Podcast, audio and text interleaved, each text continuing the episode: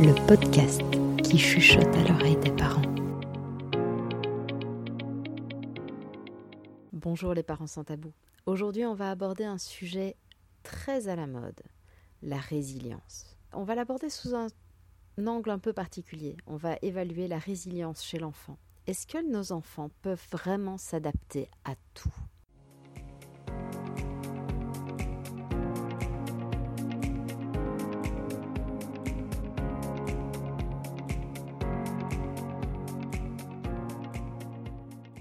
Tout d'abord, nous allons définir ce qu'est la résilience.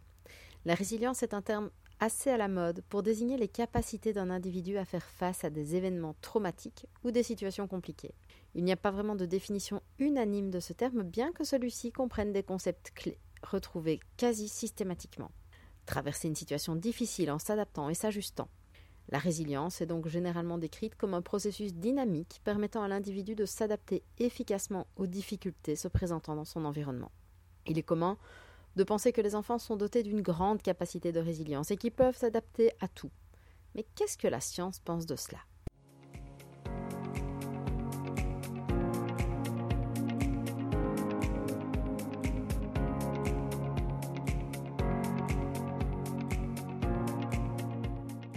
Évidemment, nous n'allons pas pouvoir passer en revue toutes les situations difficiles et traumatiques possibles.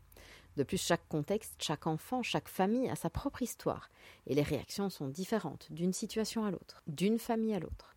Néanmoins, il me semble intéressant de se pencher sur ce concept de résilience qu'on brandit tel un glaive assurant que l'enfant peut presque tout supporter. Alors, est-ce que tous les enfants sont résilients par nature? Il est essentiel de rappeler dès le départ que chaque individu, chaque enfant est différent et ne réagira pas de la même manière aux événements stressants ou traumatiques. Par exemple, des troubles émotionnels, comportementaux et sociaux sont régulièrement observés chez les personnes ayant subi des maltraitances au cours de leur enfance. Cependant, ces effets ne sont pas systématiques et la résilience que ces individus présentent semble liée à un ensemble de mécanismes allant d'influences biologiques, génétiques, endocriniennes, immunitaires, psychologiques, cérébrales ou cognitives, aux facteurs environnementaux, comme le soutien social par exemple. Parmi les modèles tentant d'expliquer cette résilience, des auteurs ont récemment proposé que le réseau cérébral sous-tendant le contrôle cognitif des émotions va favoriser la résilience. Ainsi, les enfants capables de recruter le réseau cérébral comprenant les aires frontales et pariétales, réseau dit fronto-pariétal, vont développer des capacités de résilience plus efficaces, limitant les risques d'apparition de symptômes dépressifs faisant suite à des maltraitances vécues. Néanmoins, l'anxiété est un symptôme fréquent chez l'enfant ou l'adolescent, affectant environ 30% d'adolescents aux États-Unis. Présenter des symptômes anxieux dans l'enfance va impacter la vie et les capacités de gestion du stress à l'âge adulte. Ainsi, la prise en charge et le soutien au développement de capacités de résilience chez les jeunes aura des répercussions bénéfiques tout au long de leur vie. En effet, les événements stressants ou traumatiques vécus au cours de l'enfance peuvent entraîner des difficultés psychologiques à l'âge adulte, telles que anxiété ou dépression, comme nous le disions tout à l'heure. Dès lors, permettre aux enfants d'apprendre et de développer des outils pour s'ajuster ou mettre en place des comportements qui les protègent pourra les aider à accueillir positivement les changements ou les difficultés au cours de leur vie, permettant alors une issue plus favorable d'un point de vue mental, psychologique, mais aussi social et académique.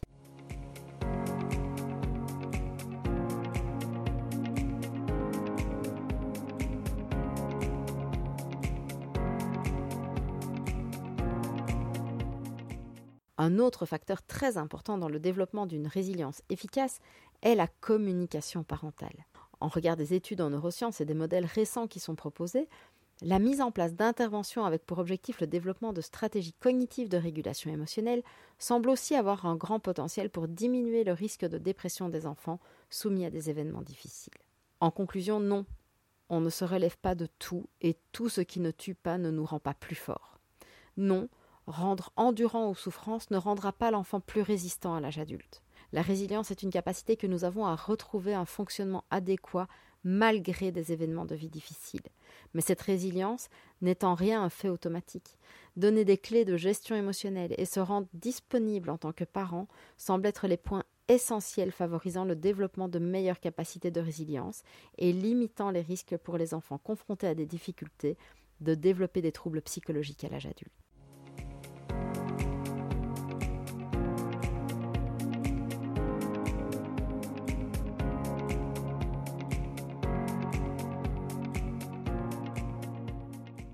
J'espère que ce podcast vous a plu. N'hésitez pas à aller consulter l'article sur notre site pst-magazine.be, à vous abonner à ce podcast et à nos réseaux sociaux. Je vous dis à très bientôt pour de nouveaux contenus.